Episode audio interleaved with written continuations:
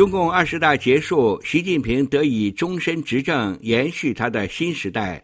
在美国媒体看来，中共二十大对中国、对美中关系、对台海两岸关系都带来暗淡前景。《华盛顿邮报》评论指出，习近平在中共二十大上达到前所未有的权力集中，标志着中国共产党不确定性的新篇章开启。评论引述因为批评习近平遭到开除党籍并流亡海外的前中共党校教授蔡霞说：“没有底线，所有规则都被打破了。之前还有阻力，这次可以看到，中国的未来将完全受习近平意志驱动。”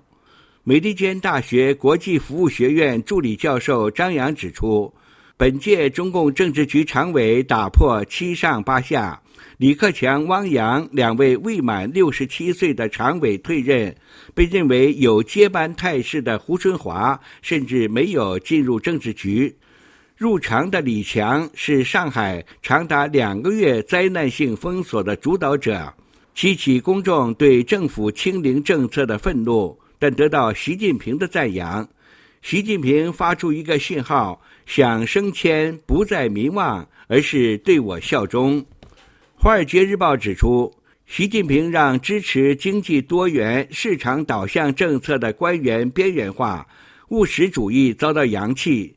经济研究咨询机构资本经济学首席亚洲学者威廉斯表示，习近平一人称霸的领导引发忧虑之一，便是若有决策错误或者环境改变，领导阶层可能不愿承认，等到认错却为时已晚。《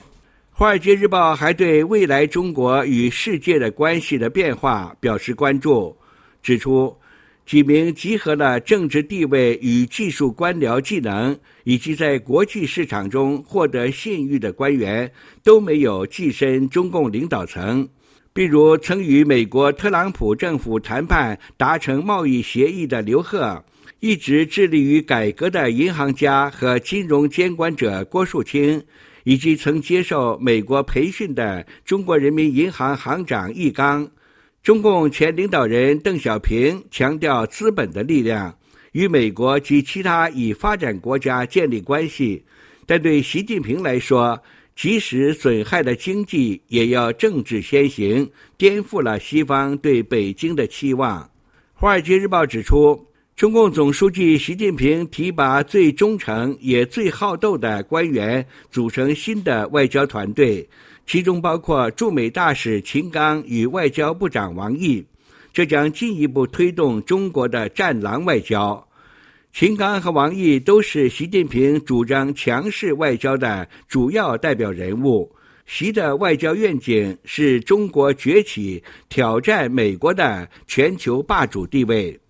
华盛顿邮报分析，习近平挑选的二十四名中共政治局委员中，有十五人与台湾有过某种关系，而另一些人则被认为与未来武力攻台有关。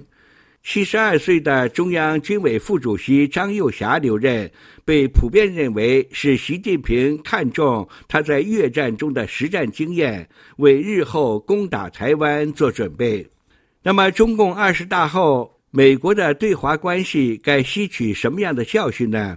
华盛顿邮报指出，很显然的，美国无法引导中国崛起兼顾美国的战略利益，也无法引导中国崛起与以规则为基础的国际秩序相协调。现在是到了美国反思过去对中国一厢情愿与误判的时候了。